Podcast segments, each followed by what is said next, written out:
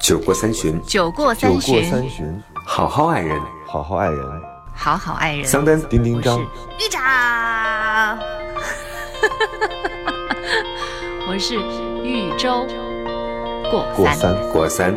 过三。Hello，大家好，这里是过三情感脱口秀，我是丁丁张。Hello，大家好，两期不见，我是桑丹。我是姐姐。豫州哎我已经被我们踢出局了。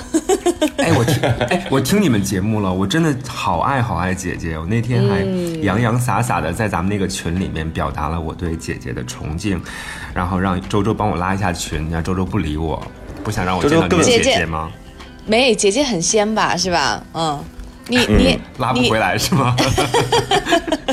很多人都喜欢姐姐，对，嗯，就是就是觉得说出了一些，哎，我也不知道大家为什么喜欢姐姐，我也我我我在碰到事儿的时候，我就还是会那什么，但是一听每次一听到姐姐那样说，然后我就会觉得哦，原来还有这样的一个角度，但是但是你知道。哎，算了，我不说他了。就作为家人的那个角度，还是会不一样的。对，所以我我习惯了大家对他的吹捧。嗯，很多人喜欢姐姐，但是只有桑丹的小号不喜欢，就是看到很多留言，然后全是桑丹的小号，说桑丹想念桑丹，桑丹什么时候回来？什么姐姐太仙儿了，我还是喜欢桑丹这种一二三型的理论理论型的有论据的这种这种聊天儿，我对就一直在看。三丹，你雇了多少个小号啊？三丹，你累不累很？忙啊，我非常忙。我除了要工作之外，我要在百忙之中抽出来注册无数个的小号。但是让我很很不解的是，为什么三丹你会觉得你跟我姐姐的那个观点是相似的呢？我们价值对呀观是一致的呀，而且我们明明差别那么大，还有很多听众都听出来了，他们会觉得说怎么可能很多价值观是一致的。小号小号听众。对呀、你可不可以停止说你的小号？可能因为我们其实反而是比较抽离于这个当事人之外的一个第三视角，哪有？你哪有比较一有？致的地方。嗯，有啊，难道你没有听出来？我终于能理解为什么别人都说你姐姐很仙儿，而你作为家人却看不到了。不是因为你们没没没。是家人，而是因为我一直看不到。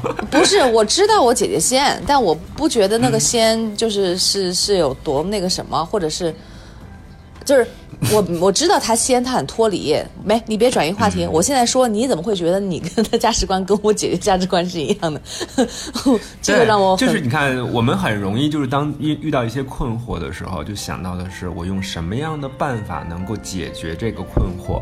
但事实上，我们越是用这样的出发点去思考问题的话，我们往往会发现，我们并不一定能够找到那个最直接的解决问题的策略或者是方法。而当我们遇到了挫折之后呢，我们又会觉得说，哎呀，好痛苦，好难受，好心酸。于是你的情绪就慢慢就会占据主动，最后你事情不仅没有解决，你还带来一个坏心情。于是你会发现，我们的生活又是一个问题接着下一个问题，于是我们的人就生活的非常的慌乱。但事实上，我觉得姐姐和我，姐姐和我。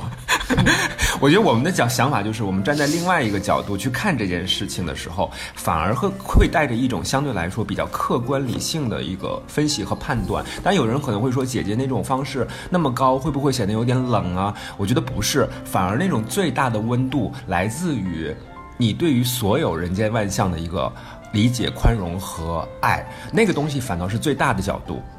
嗯，他不冷。所以，亲爱的朋友们，亲爱的朋友们，你们呼唤的粘稠的桑丹终于回来了。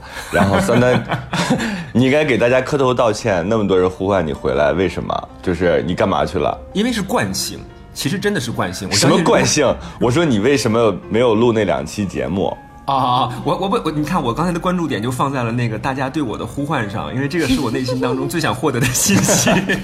所以你就自问自答是吗？对对对，然后我要先回答那个问题，就是因为我觉得大家那么那么想要让我出现，那是因为惯性。如果姐姐再去呃做十七过三的话，可能大家就会觉得啊，姐姐一定要在，然后那个谁千万不要回来，所以都是观众，嗯观众真的是很健忘的。我对姐姐没有健忘，我记得姐姐一个观点啊，就是我们很多时候都是来自树叶的消息。是这个我后来跟很多人分享过，就是安慰那些正在正在热恋或者苦恋当中的人特别有效，就是你的很多小情绪都来自于树叶，然后你真正的枝干型的或者说你树根型的这样的消息，可能需要更深度的表达才能完成。对方听了之后都会说：“哦，原来是这样的。”当时好了，结果过了十五分钟之后就跟我说：“我不行，我还是需要来自树叶的消息。”嗯嗯，对，刚才丁丁章不是问我吗？就是为什么会错过了郭三这么重要的节目的录制？是因为我是随呃我公司的这个老大去参加乌镇世界互联网大会，然后呢。在那一场大会当中，大家如果注意到最近的新闻，会看到有几个大佬他们在河边，然后邂逅，于是就开始畅谈人生，然后不谈业务，呃，招了很多的媒体人去看，然后也成了当天晚上的一个非常爆炸性的一个新闻。呃，当时正正好我就在现场，我其实，在他们和他们那个非常近的距离，就几乎就是 face to face 的这样的一个一个环境里面，我感受到就是不管你身家身家多少，你还背对背啊。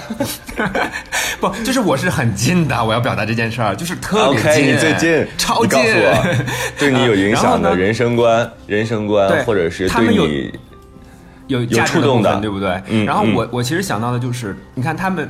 对他们虽然是身家那么大的那些，就是算中国的那种首富圈里面的，就不叫首富圈，就中国一百强里面的那那那那些数一数二的人物，互联网的精英，马爸爸这些，对吧？丁磊啊，张朝阳啊，然后还有那个呃周鸿祎啊，呃，还有华为的高管啊等等，我都同意，但是我不同意谈的问题，其实他们最大的困惑也在于，他们承认自己是焦虑的。然后，而且这个焦虑是一直伴随着他们的工作和生活的。最后，他们最后聊聊聊，就会发现这个东西怎么解决焦虑呢？就是我就要让自己站在那个高处。如果我有恐高症的话，我就要让自己不停地站在那个高处，接受那个高度。慢慢的话，我反而就能够不那么恐高，我就没那么焦虑。所以焦虑是个过程，然后我们去接纳它。最后，我就觉得他们其实聊的那种很生活的呃情绪呀，包括他们的困惑呀，完全和我们这些。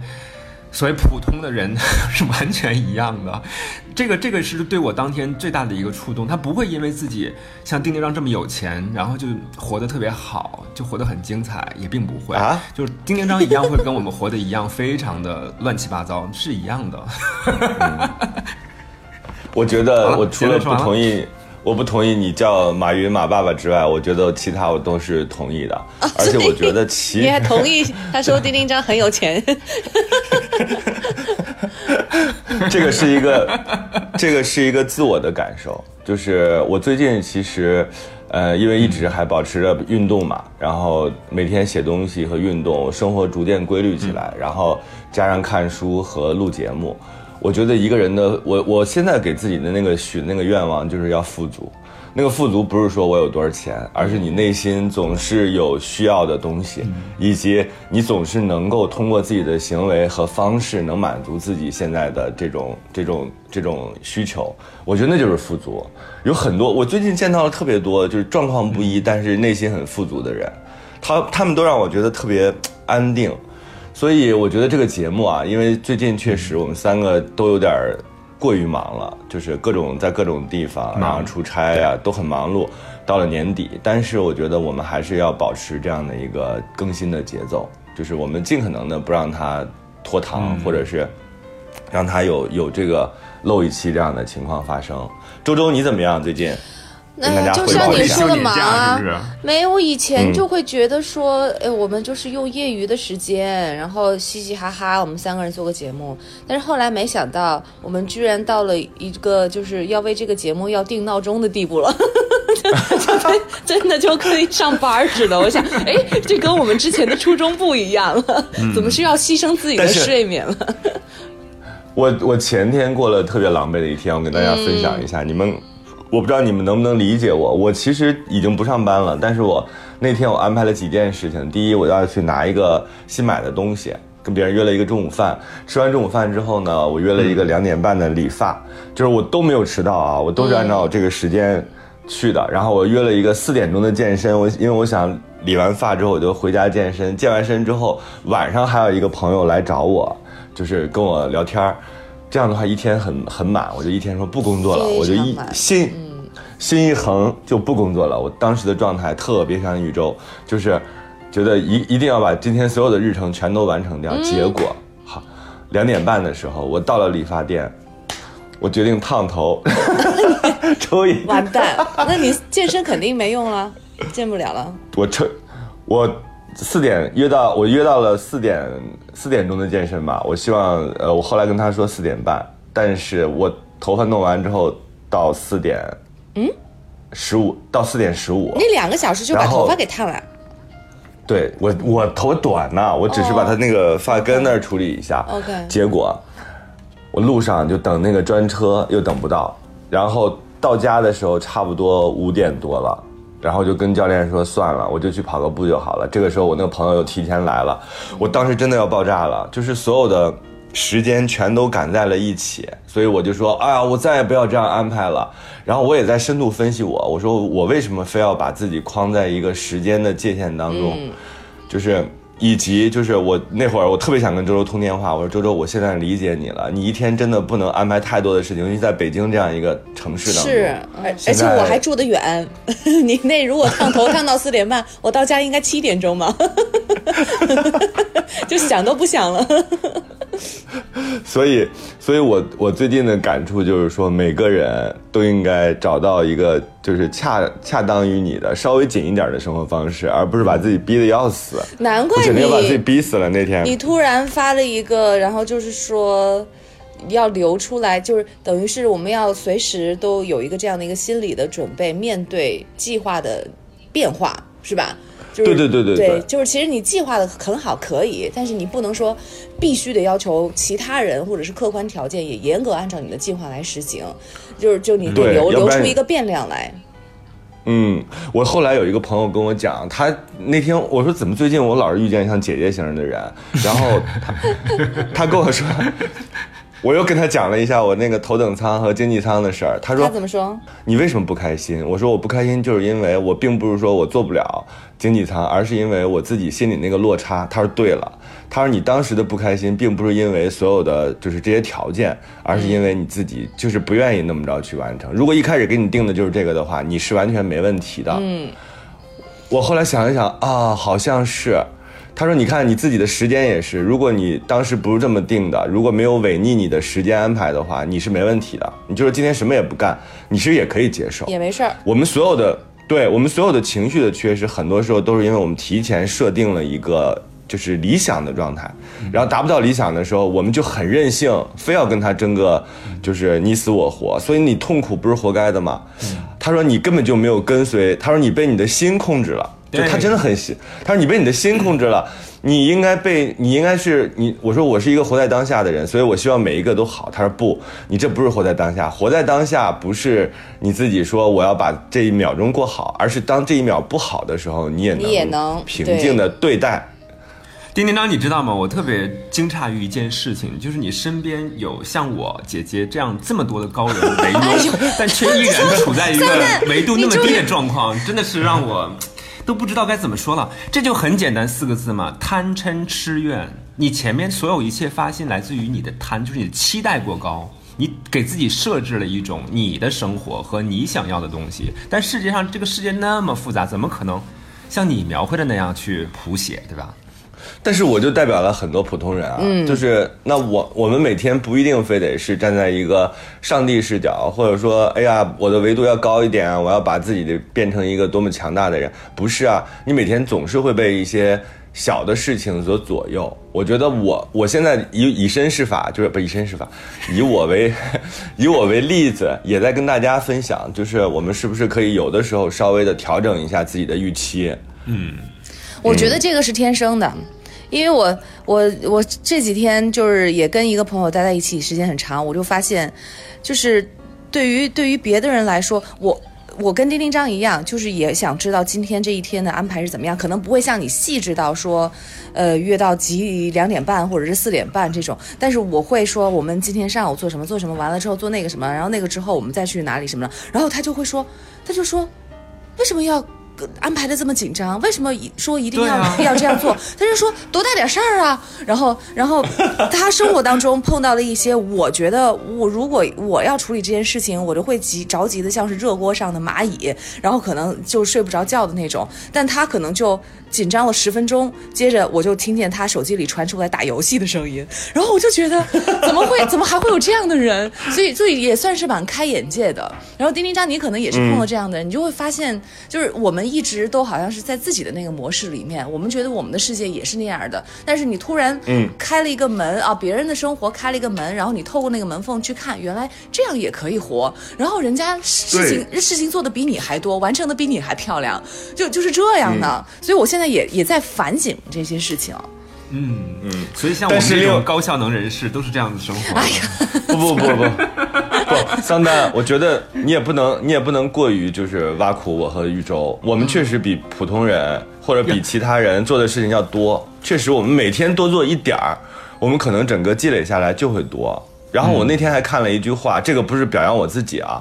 他说人和人的差别是什么？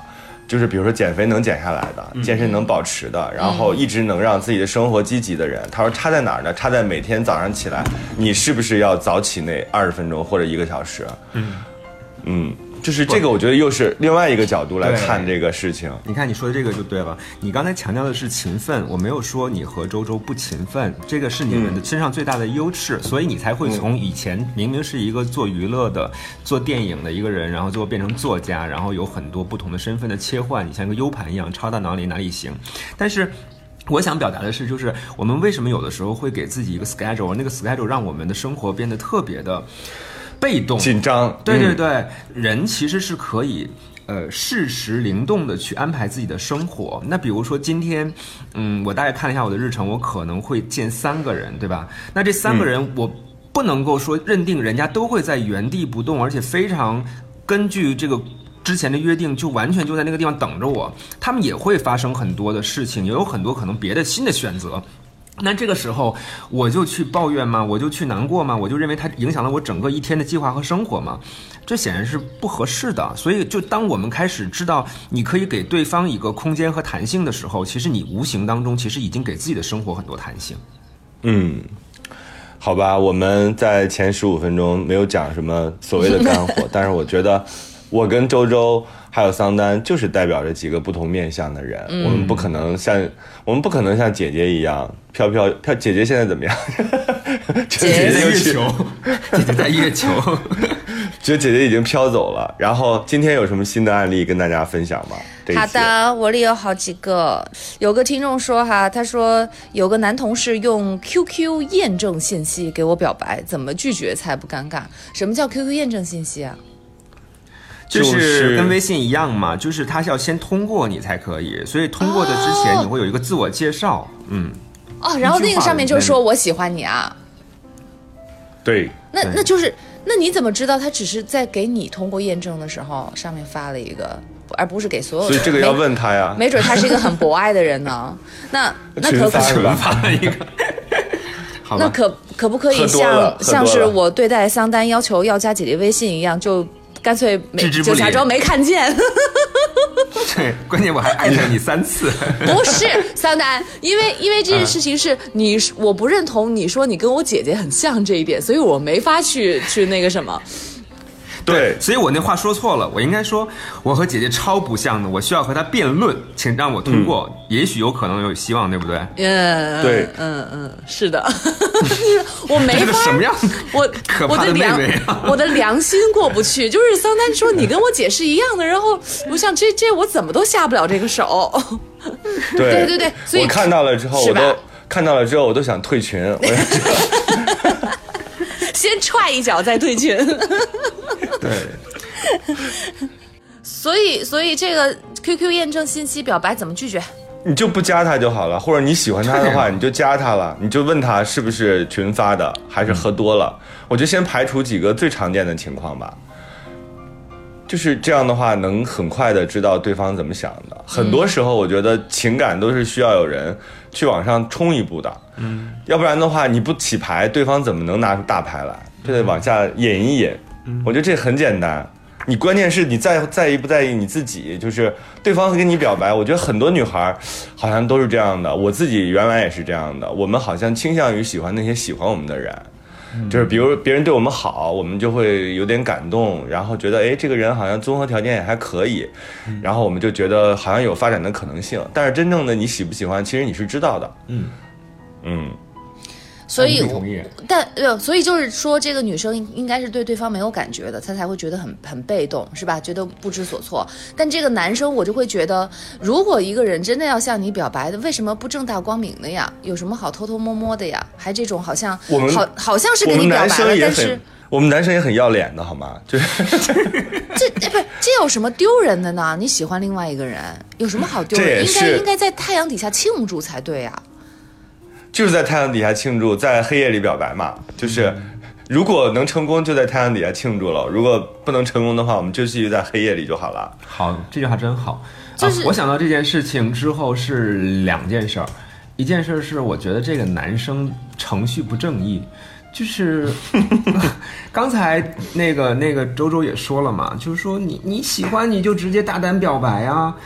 我觉得他们两个还没到表白的那个阶段呢，然后他就开始在微信上直接说我喜欢你。那这个东西，首先我认为是程序不正义的，就是你这个喜欢不是说你这个时候先说我喜欢你，然后对方说是，于是我们俩拉手。如果说不是，啪啪两个方向就走了，离开了，从此老死不相往来，哪有这么做事情的呀？那应该是说我要通过我的行动，对吧？我对我的所有的。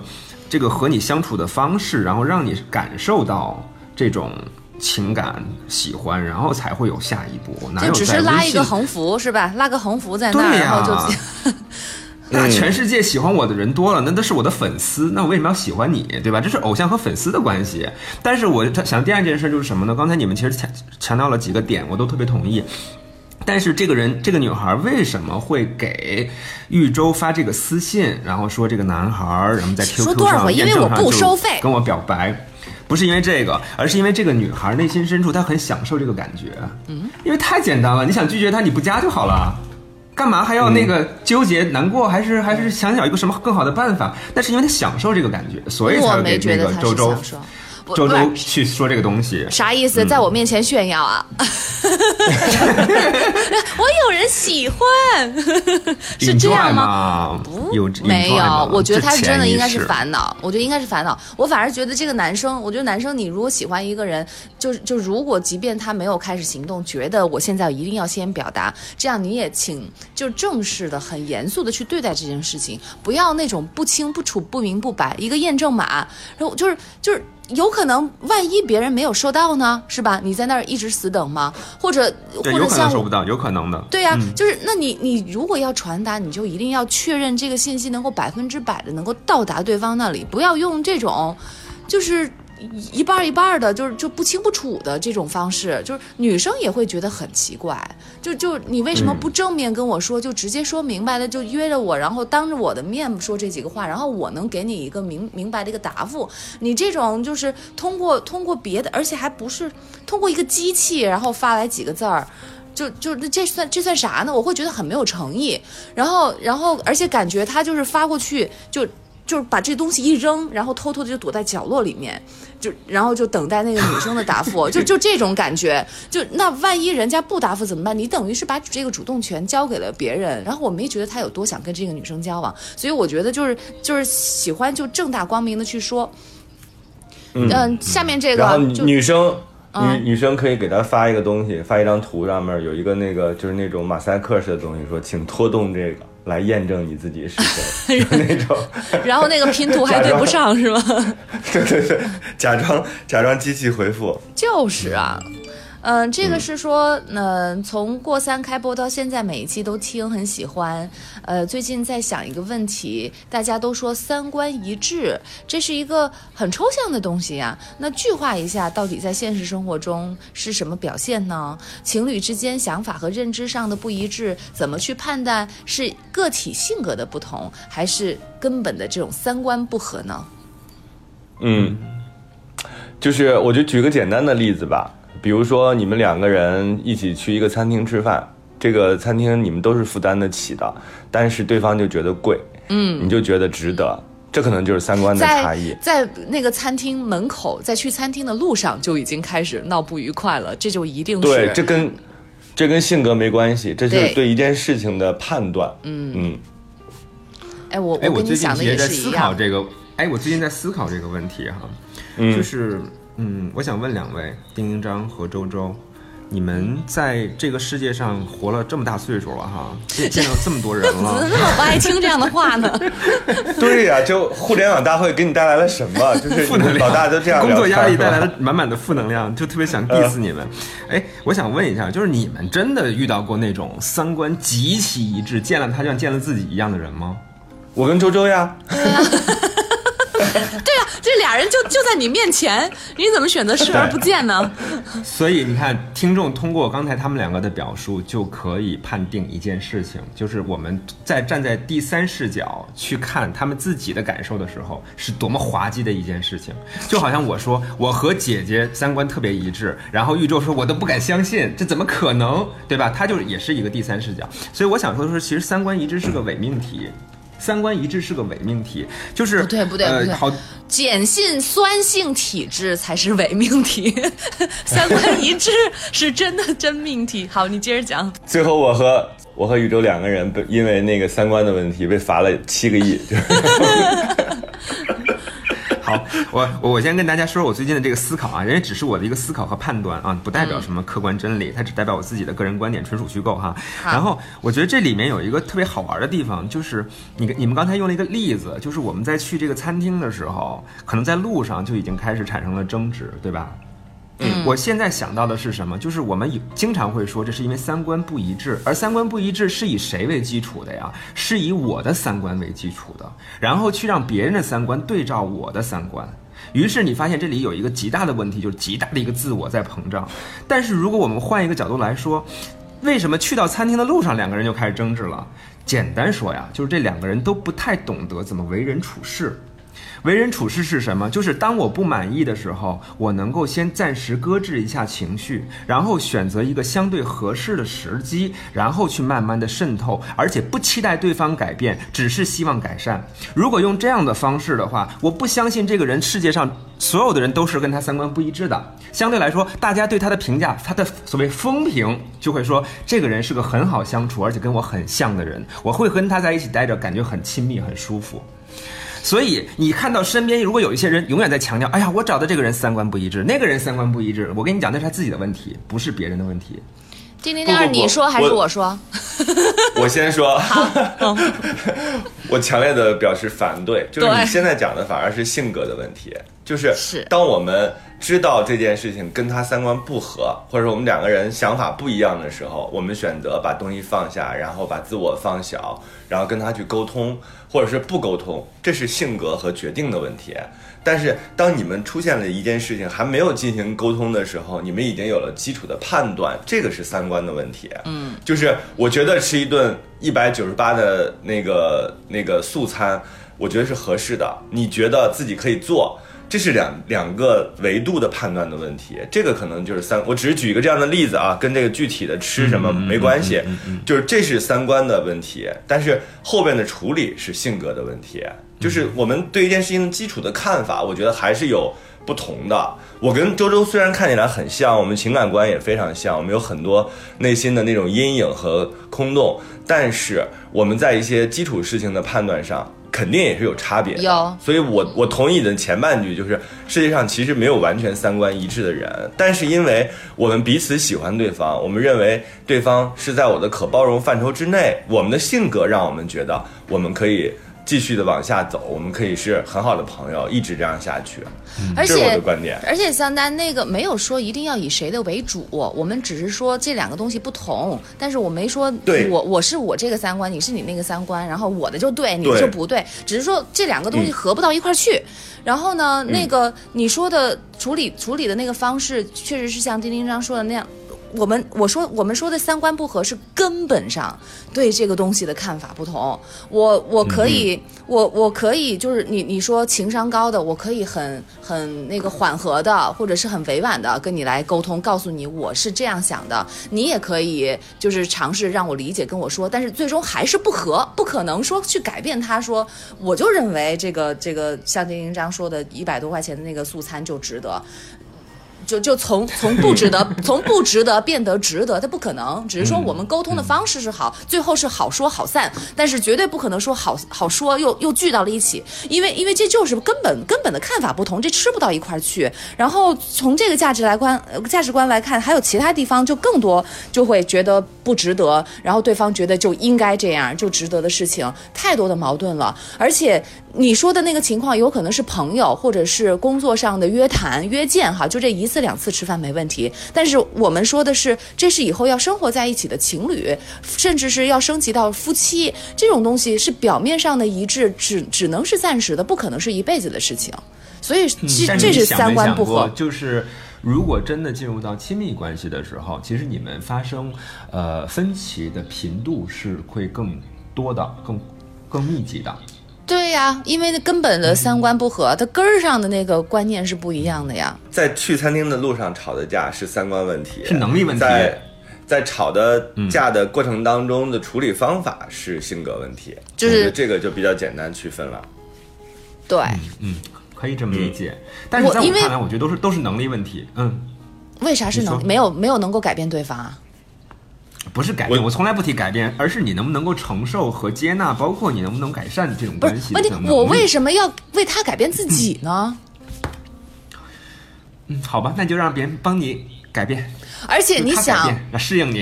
嗯你想今天还只是吃一顿饭，就要涉及到改变我自己，那以后那么多的事情，我怎么弄啊？两个人怎么哎，那？你天天说你和脑脑那个关系如此之好，像三观如此之一致，你你有没有想过，他可能是在为你，呃，没有啊多？这问题就是没有啊，好，而且 恭对呀、喜你，对呀、就是他不遇。包括就是妈妈有的妈妈有的时候问问姥姥，我妈妈包括她的那个姨，她的亲戚，其实也比较担心啊，就是对，就是说他们他们也也不常问我们，但是要见到了，他们就会问，就是呃这一年的那个接触怎么样啊什么的，然后我们聊才发现他们会有这样的担心，他们害怕说刚开始见我们好好的，然后相处了一年之后会不会老是吵架什么的。后来我跟我跟姥姥两个人就觉得，就就就觉得很奇怪，就是就是你看妈妈和她的亲戚都是很了解我们的人了，结果还会有这样的一个担心，然后但是我们自己就完全就没有碰到过这种状况，中间有没有过意见不合的？有。有过一两个三次，但是我们我们就是百分之九十用姥姥的原话就是说我们百分之九十意见都很合，而且我们有一次这个出去旅行，就是他出差，我跟他一起去，我们确实就是在某些事情上面发现了有那个意见不一致的地方，但我们有没有那个红脸？提着包就走了，没有，我就觉得好奇怪的，因为我要是跟别的人，就是跟以前的前任，我绝绝对会提着包就走了，对方也会就是踢踢上门、关上门就走了，一定是那样。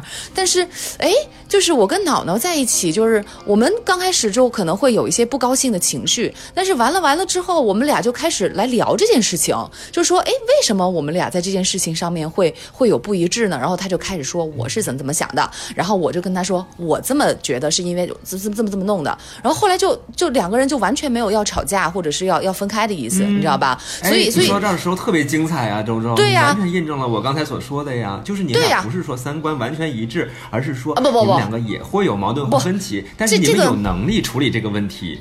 不是不是，这种东西不能多。就是你如果三观不一致，你只剩这个能力，那也过不下去。你你还是得有个比例，就是就是这种需要沟通的东西不能太多，就偶尔几个月来这个一次，一年来个两次，我觉得是能接受的。就是但是如果你得三天两头去去个餐厅，我都还要去解释给你说为什么我觉得这个餐厅值，那这真是没法过下去。那那个就是真的三观不合。我跟脑脑反而会觉得就是说。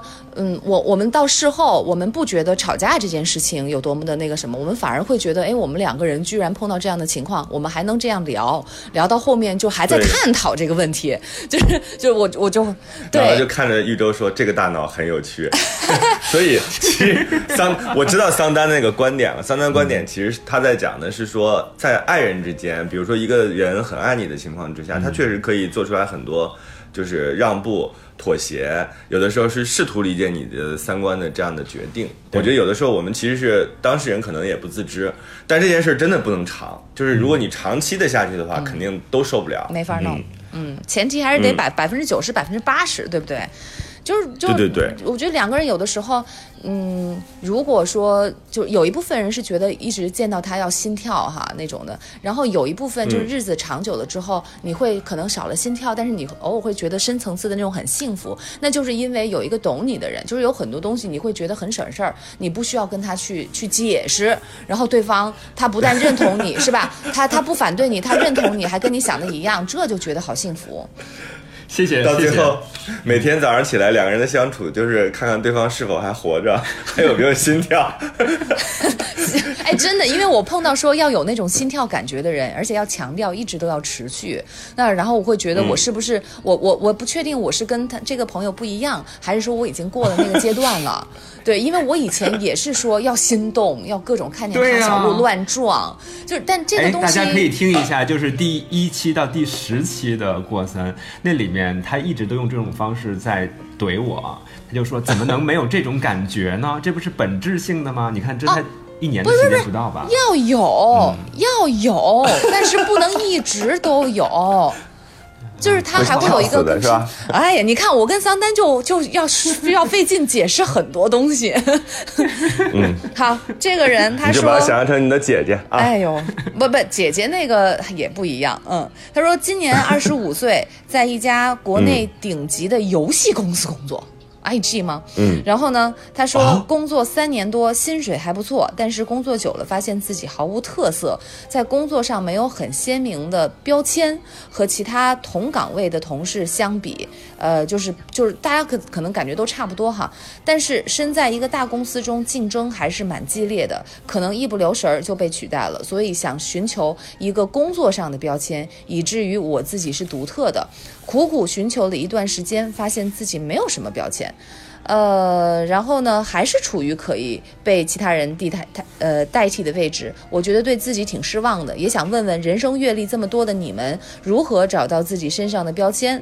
呃，例如说丁丁张是作家中什么什么最好的，然后周周和桑丹是主持人中什么什么最好的，希望得到你们的讨论与答案，感恩。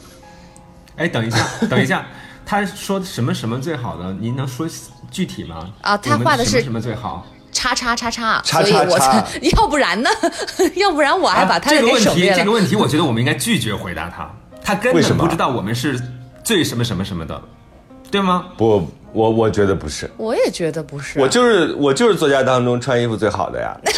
不，这是你自己定义的呀。就是你不觉得这个这个听众根本没有给你你所需要的那个东西不吗？，他不需要给我呀，我自己我自己给自己就好了，因为本身他说的那个标签也是一个特别特别停伪命题啊。停停停，好，刚才我我用了一个我的方式哈，让大家看到我们的对话。你发现没有？丁丁张用了一个特别重要的回答，那就是我要跟大家说的。丁丁张说了什么话？就是那个标签我不需要他给，我自己有，对吗？OK 了，就是这么回事儿啊。我们哎不我们为什么让别人给我们脑门上贴标签啊？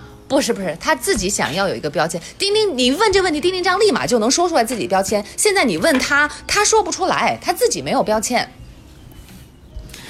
所以刚才丁丁张的意思我已经明白了，他其实说了两句很关键的词，我都觉得这个话题都没必要展开了。第一个就是标签是外人给的，不是自己给的。然后另外一件事儿就是丁张也表达自己的观点，就是我不需要标签，我不需要别人给我这个东西。就是我觉得一个真正强大的人是不需要这个东西的，这叫外界认可。他就是说觉得自己不强大，他想让自己变强大。那就去做强大的事，强大自己的事情就好了，这跟标签有什么关系啊？对，所以他就是想问嘛，他他也不是是你看中了标签这两个字，你看他就是觉得自己跟别人没有什么太多的区别，虽然薪水日子好像过得还不错，但他现在二十五岁，他想寻求跟别人不一样的地方，他想他想要 stand out，他想要跟别人有区别，不会说随便公司一裁员他就跟其他任何人一样，对他就想问他的职业生涯上。我跟你说，当一个当？一个人的关注点错了的时候，他的评价标准就错了。评价标准错了之后，他做什么努力都是白做，因为他方向错了。也不能一竿子打死，因为我觉得他问的那个问题特别像一些励志的书会给他的答案，就是一些职场上的励志书啊，就说你应该在一个团队当中，你应该成为什么样的人。我们也经常看到一些公众号。呃，或者是一些内容在写，哎呀，团队当中有几种人，什么有有狼、有狗、有羊、有鸡，就是把大家比喻的都是家畜。然后，但是其实我我自己从我自己的职场经验上来看啊，就是如果你是一个胖子，那你的标签就是那个胖子，就工作很厉害的那个小胖子；如果你是个瘦子呢，就是工作很厉害的一个小瘦子。但是这是一个很直观的这种印象啊，其他的其实就是跟你真正具体做工作的时候的那个工作作风有关系。对，就是你到底是不是一个利落的人，你是不是一个可以非常靠谱的，能够把一件事情，呃，做完并且做得很优秀的人。我觉得那个是很重要的标签，而不是说你自己是张飞，你还是李逵，你还是玉面小飞龙，就是那些东西，我倒觉得它只是一个形容词，它不是一个跟工作有关系、职场真正有关系的事情。就比如说落实到我们三个身上，像我，我自己从来没有说过我自己是一个什么型的作家，但是你对于媒体来讲，他如果想抓到你，然后想找到你的，呃，一个很高的点的话，他可能就会给你一些给你一些命题，比如说他们现在写我的话，就会写啊一个呃中途离职的。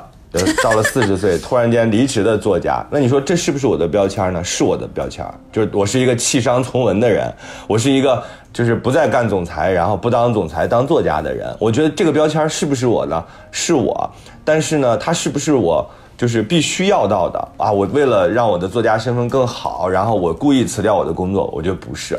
这标签很多时候是被外界来定义的，嗯。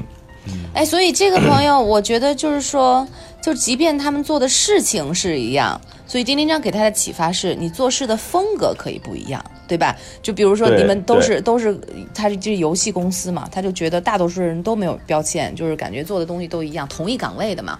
但是但是可能你你做事更更利落。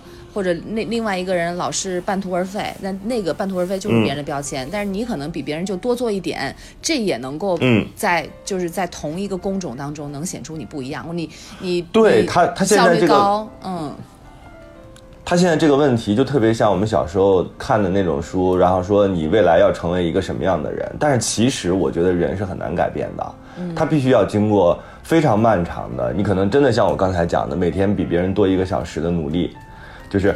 呃，多多一个小时的这种真正的跟你工作有关系的事情，你真正达到那个一万小时理论，你可能就会真的变成一个更精进的同事，或者是一个更厉害的专家。你看你自己要成为专家还是成为管理型的人，就是这个跟你的职场方向是有关系的。千万不要被这些被这些大的这种帽子所所影响，就是哎呀，我要成为一个性格开朗的人，于是就把自己内向的性格锻炼得更开朗。我觉得这不太可能，嗯，真的不太可能。我觉得就是从领导那儿看，其实每个人都有每个人的个性，就这种个性不是你自己想藏能藏得住的，就是不是说你穿同样的工服，然后坐在同样的工位上，你跟别人就不一样了。所以其实他只是可能自己没有看到自己的特点，没准在领导那儿他是一个特别懒惰的员工，对 早就被领导看穿了，就那样的。但但我觉得他能、嗯能够思考这样的问题，就证明他其实还是还是一个比较勤奋的人，因为他他没有嗯就是他在思考这个事情嘛。所以我觉得就是肯定肯定是他跟别人是不一样的。如果他真的努力的话，别人是会看到。那我觉得从领导上的那个角度来讲，员工员工勤奋，然后员工聪明，员工效率高，员工可能好管理，是领导比较最喜欢的人吧，是吧？如果他是想要保住自己的工作的话，嗯，我还想多说一句，就是人真的还是要有那个，虽然我们改变自己非常难，或者说呃想成为一个另外的人是非常非常难的，但是不能停止塑造自己的这个过程。就是我现在就在试图让自己，我虽然已经就是到了这个年纪啊，用三登的话讲，但是我好像没有停止，就是我不敢停止塑造自己，就是你还是有机会找到自己新的方向或者新的那个学习的，就是内容的。我觉得那个东西其实挺好的，它会让你的人生变得，就是刚才说的那个富足。嗯那我也说两句吧。呃，刚才我用一个非常简单粗暴的方式去点醒这位朋友，就是当你的方向错了的时候，当你的关注点错了的时候，我希望你最好别勤奋，你越懒惰越好，否则的话你会像一个失控的火车一样，然后驶向悬崖峭壁。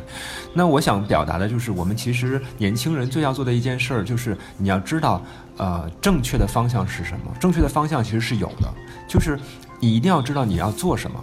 你要成为什么，然后以及你可能成为什么，以及现在你到底距离成为你心目中理想中的那个方向到底有多远？你要有有对对自己非常切实的一个评估。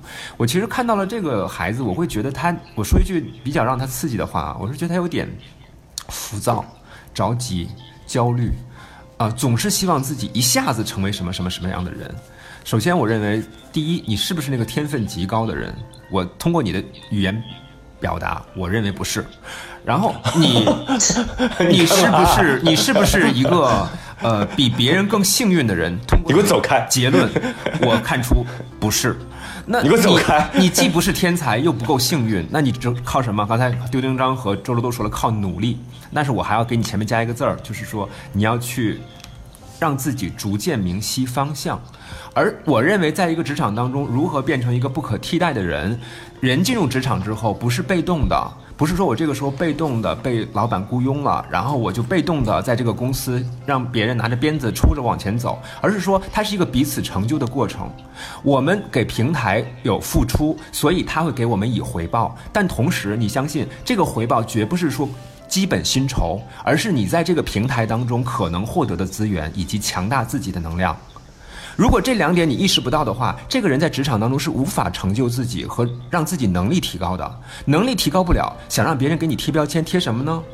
这个时候不是说要不要标签的问题，而是你根本不具备提供标签可能性的能力。而这个能力在于什么？在于你的方向不准。你提这个问题本身就说明你内心深处非常的虚弱。那桑丹，你是在用激将法吗？因为反而我不是我，这是我的实话，这是我的实话，完全是没实话。你想，你想，他现在才二十五岁，我们在二十五岁的时候，就你说的那种那个那种我提不出这样的问题浮躁、我提不出这样的问题迷茫所以我谁没有？浮躁和迷茫谁没有经历过？我清楚，在我二十多岁的时候，尤其是二十二十多岁的初期，我我我常常是经历那样的一个状态。那个时候就是就是特别努力想要做一件事情，然后可能找不到方向。但我现在回想起来，恰恰就是就那是黎明前的黑暗。所以我觉得他就大部分其实好多人在二十五岁的时候，可能吃完饭就现在在刷飞轮海的八卦新闻，然后就就然后就看个电视，再随便刷刷微博或者是抖音就睡了。但但他，我觉得他听我们的节目之后，他会思考自己的问题。他现在正在思考人生，他正在找方向。嗯好，你不能不用给他对着吧，不用给他着吧。我来给你举一个例子吧，就是第一，我们我们第一要接纳自己成为普通人的可能性。这个是非常大的，就是不是人人都可以成为马云的。我给大家举一个例子，马云在年轻的时候也迷茫过，也走过很多弯路，但是他坚持了一个方向，而那个方向不仅让他自己坚守，同时他有了十八罗汉。那些人很多是从大公司里的高管自己离职跟着他，没有工资的情况之下躲在一个地方创业的。而事实上，马云就有这样的能力，所以我就跟你讲，就是人和人真的是不一样的。如果你现在跟我说，我既不是个天才，我又不够幸运，但是我一定要成为马云，那我觉得你就是在做梦。你只有一件事，就是你要去做这件事情，然后坚持做这件事情，而前提是你要找准那个方向，那个方向不一定是成为马云，可能是成为马云的公司里的员工。就人要接受这个世界的差异性和你自己到底是谁。但是我们觉得我没有必要做。我觉得以前我在做传统电台的时候，我是很喜欢去安慰别人的，我是很喜欢去讲政治正确的话的。但是我觉得我们做过三没必要。我现在就讲实话，不会不会你要接受自己。有些人就是要成为普通人。对，但你这个不耽误他去努力呀、去思考自己的人生啊。我觉得他他这样的话就已经很好。确实，他他也没想当马云啊。问题是，他就只是想比其他几百个人突出而已，这有什么错吗？我我这哪就安慰啊？我觉得我很我很那就去做，我很欣赏他呀。他一定会做的，他一定会做的。好，我不安慰，我从来二十几岁，才二十多岁，我觉得很太正常了。这个他现在没找准方向，但是他在找方向，并不代表他肯定找不到方向。当然也有可能找不到，对，但他自己在找啊。我觉得这个东西就很值得肯肯定啊。嗯，你给他机会，就反正从外在的解决方案上，可以变成一个衣品很好的人，品 是还真是非常好发型不的员工。错的人是吧？发型比较高，比较突出是吧？坐在工位上一看就看见了，这不都挺好？对，爱洗澡的，特别干净的人，就是这些可以先改变起来，然后慢慢的再找工作上自己的那些专业上的那种，就是更大的起伏吧。讲我刚才讲的很清楚，就是平台会成就你，在你在这个平台当中，你看到身边那些真正的贴了标签儿，或者你给他们都贴了标签儿的人的时候，你一定可以从他们身上学到很多东西。嗯，你是可以学到东西的。嗯，所以下一次这位朋友，你发型和衣品变好了之后，你可以给我们三个留言，看看在你心中我们的标签是什么。然后我们的我自己对自己的标签就是一个呃还在努力塑造自己的中年人。我是丁丁张，这里是过三情感脱口秀。我的标签儿就是不扫码、不付费，我绝不加你，绝不和你热络的桑丹。你不加他，他不加你，你怎么去加他？所以啊，我不要求所有人都喜欢我，我只对那个真正互相理解的人，或者有可能互相理解的人，我认为他们才是我值得去浪费时间的人。好，各位朋友，我我替桑丹多说一句啊，桑丹刚刚参加完乌镇的互联网世界大会，有点情绪不稳定。对，有点情绪不稳定和头脑发热，大家都担待啊。好，周周，我是我是现在就之前曾经有过标签，但是现在想要寻找新的标签的于周，下期见。好，好，拜拜，酒过三巡，酒过酒过三巡，好好爱人，好好爱人，好好爱人。桑丹丁丁张，豫州。过三。过三。过三。